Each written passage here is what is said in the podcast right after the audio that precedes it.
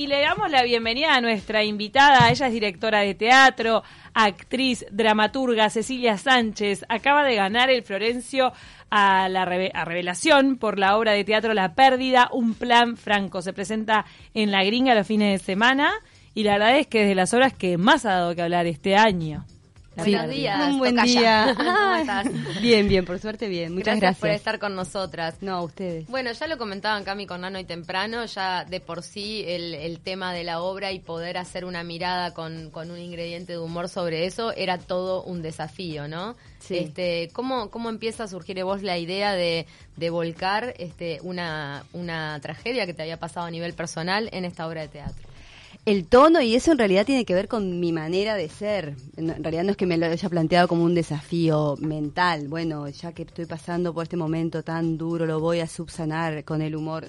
Es como que me salió así naturalmente o, o porque lo tengo como medio entrenado como actriz. Entonces, por eso el tono de que sea en, tono de comedia. Para quienes no saben, tú eh, tuviste la pérdida de, un embarazo. De mi hijo. De tu hijo. Sí. Sí, él había nacido y después tuvo como unas complicaciones y y falleció, sí, sí. Y no pasó mucho tiempo después de, que te haya pasado eso, que cuando comenzaste a escribir. Un año, menos de un año, lo empecé como a, digerir a la idea, sí. Ahí fue cuando, cuando me enfrenté como a esa cosa de, de eh, la escritura, yo no, soy nueva como dramaturga, no, yo soy actriz. Es muy loco que estás tu ópera prima. sí, con todo, ¿no? A las cuerdas. Sí, y en realidad la soledad de la escritura o de la pintura son como esas artes que, o la música, componer así como en soledad tiene como esa cosa de llevarte al hueso mismo y trabajarlo, digerirlo, procesarlo, tener como el distanciamiento de, de ver qué requiere una obra, porque claro, ahí lo transmutas en otra cosa deja de ser solo dolor para ser un hecho escénico.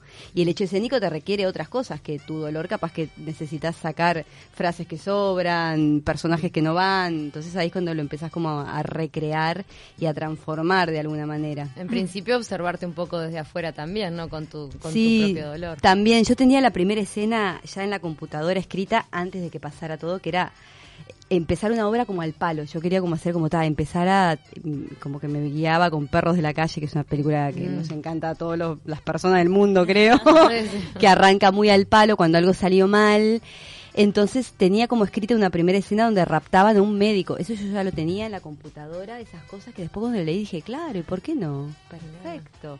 Y ahí fue cuando arranqué limpié miles de personajes que no había, o sea, me quedé como con lo medular de la primera llamada, que algo sale mal, tráelo, tráelo para acá, ah, ¿qué, qué pasó con esa como locura? Entonces se genera una comedia de enredos a partir, de, del secuestro de, ese médico. Sí, de el padre que perdió a su hija y su amigo empiezan a lucubrar algo porque necesitaban que les dieran una autopsia o una respuesta de por qué les habían negado la autopsia y ahí raptan a un médico que en realidad se equivocan y raptan a un médico que no tiene nada que ver raptan un traumatólogo y bueno que sueña con ser cantante además que además quiere ser artista. Por eso es que llegas, llevas al absurdo algunos estereotipos y todo también para generar eh, el humor aunque en el medio van apareciendo los manifiestos de en, cuanto a las injusticias que tú sentís que, que, te pasaron. Sí o la falta de empatía que todos hemos sentido alguna mm. vez dentro del sistema de salud porque claro uno entra completamente vulnerado a un sistema que está totalmente no sé cómo catalogarlo. Protocolizado. Protocolarizado, claro. Porque la palabra protocolo aparece mucho. Aparece porque se rigen por protocolo. Cuando no hay respuestas, vamos al protocolo. Y los protocolos son para la mayoría. La mayoría de las veces que eh, sucede A, la respuesta es B. Pero siempre lo humano, dos más dos son cinco, no cuatro. Entonces, claro, ahí es donde empieza a romperse un poco la, la necesidad de encontrarse con la persona y no con el protocolo eh, solucioname esto, más allá de lo que vos tengas que hacer porque no sos el médico indicado, que tenga que venir un superior. Son muy jerárquicos, todas esas cosas que uno se encuentra un poco perdido sí, sí, sí. recorriendo las salas de espera o esas cosas que nos, nos ha pasado a todos. ¿Cómo ah, fue ponerse a vos en la obra? Porque eh, de alguna manera aparece una madre. Aparece una madre que no soy yo. Que, que le pasa, pero que le pasó lo mismo, o sea, como personaje tiene otra peripecia diferente a la mía. Y me costó muchísimo. Por eso la obra cuando arranca la llevan adelante cuatro personajes masculinos. porque a mí me costaba horrores poner el personaje de la madre. Porque yo misma lo iba como, como trabajando mientras lo iba escribiendo, lo iba procesando como, como ser humano. Entonces poner a la madre era como que yo no podía, como que necesitaba algo que me distanciara a mí. Mm. Y bueno, y al final, después de mucho esfuerzo, cae la madre y cae a, terminar todo el disparate. Cae Leonor con un peso dramático diferente al que viene sucediendo en toda la obra, cae con una realidad distinta a la, a la que se viene como manejando, si bien siempre está atravesado el tema del dolor y la pérdida y el padre plantea un montón de cosas, el amigo, mismo el médico empatiza muchísimo con, con la situación y es el, el, que más lleva a cabo las cosas, el que es más en bandera. Pero claro, cuando cae la madre cae como un poco la realidad de, de quien pone el cuerpo para una situación así, ¿no? También. Exacto, y de vivir todo el puerperio y todo, todas las situaciones que sucede cuando de repente estabas embarazada, nació, pero después falleció. O sea, un montón de, de preguntas que quedan como en el aire y de, y de falta de, de, capacidad de hablar de, del tema. de La muerte es re tabú. Y más la, muerte, de un bebé, Más tabú todavía. Muy, muy. Para todos, todos nos confronta con, con nuestros bichos personales y con nuestras pérdidas y con cómo hacemos y cómo, cómo resolvemos las cosas. ¿Qué mm. hacemos? ¿Hablamos? ¿No hablamos más? tenemos rápidamente otro hijo, esperamos la vida entera, nos morimos de miedo. Eh, hay, preguntas que surgen. Yo recordaba haciendo el testimonio de María Noel Minoso, que ella ha compartido mucho su vivencia, que decía, cuando te enfrentas a la pregunta de ¿cuántos hijos tenés? Claro. Esa es una pregunta que, que, hay que hacerse también, porque es parte de tu vida. Entonces, bueno, un montón de cuestiones que quedan como truncas sin resolver ahí que, en tu caso pudiste volcarlas. Esta obra, además de, obviamente ser comedia y tener eh, todo este trasfondo trágico, eh, ¿cuánto, ¿cuánto es el componente de denuncia que tiene? Y eso de, no sé, eso depende de, de quién lo vea.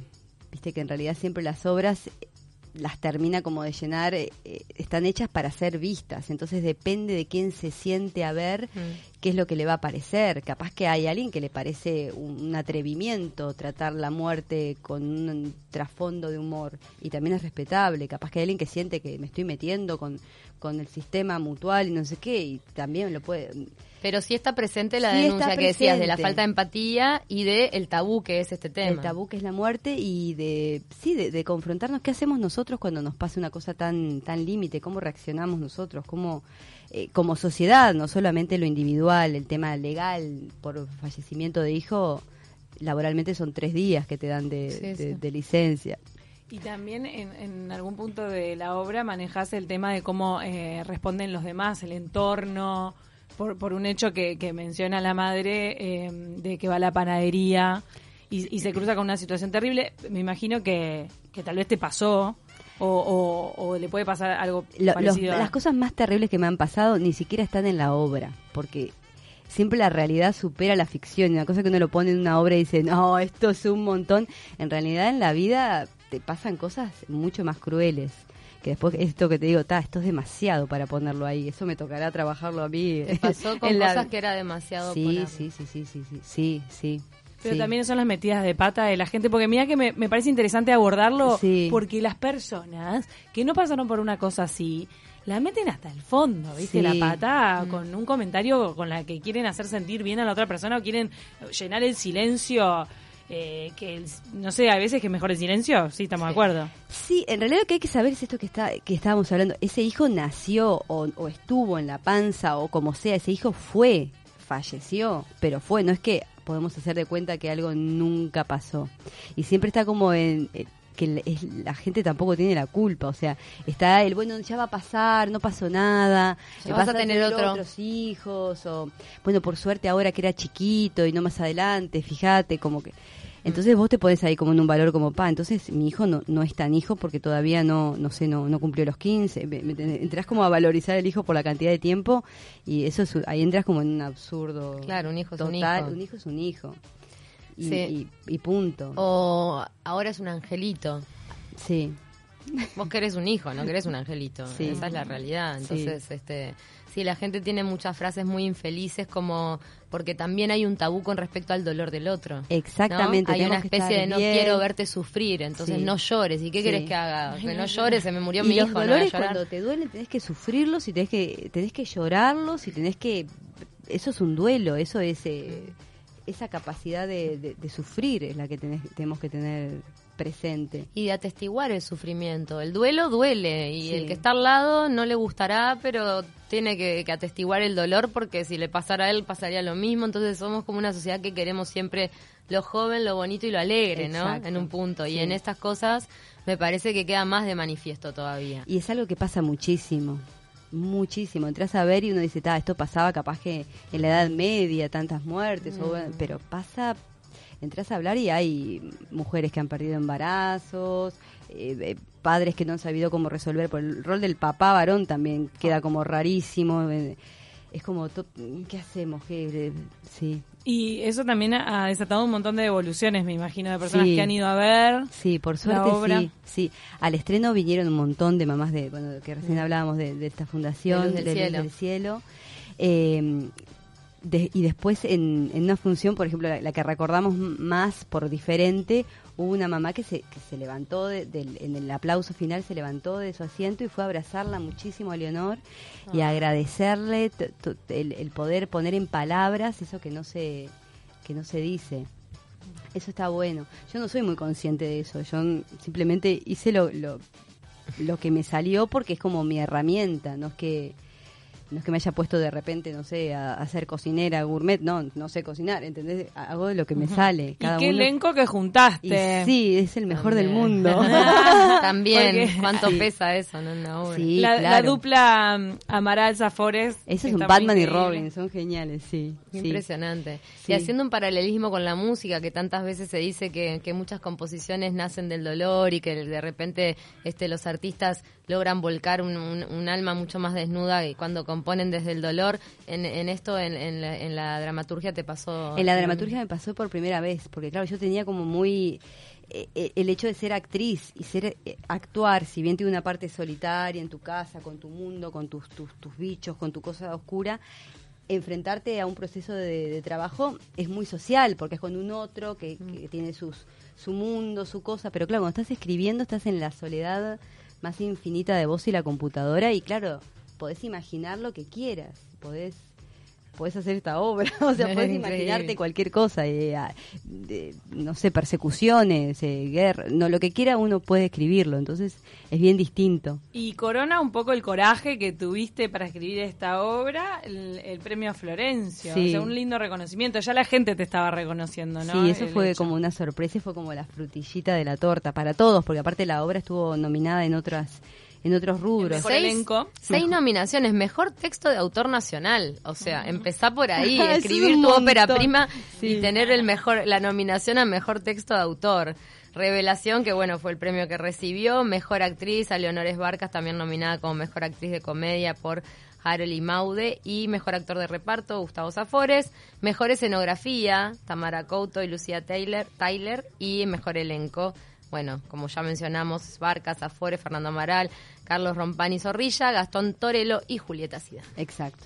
Y sigue por unos fines de semana más por en la gringa. Y seguimos en la gringa hasta el fin de semana que viene, el sábado a las 21 y domingo a las 20. A las 22, dice. A las, ah, no, a las 20, a las 20. El 22 es Ahí el está. domingo 22.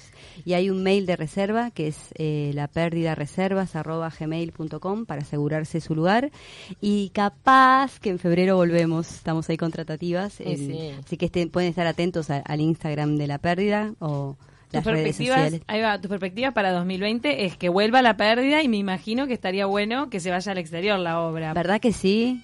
Es que yo siento que, que es bastante inédito lo, que tú tratas en la pérdida. Por eso me parece que a nivel internacional van a decir, aparte es un tema universal. Totalmente. Ni hablar, ¿no? ¿no? hay manera que no generes empatía con cualquier otra persona que haya vivido en el mundo una situación igual.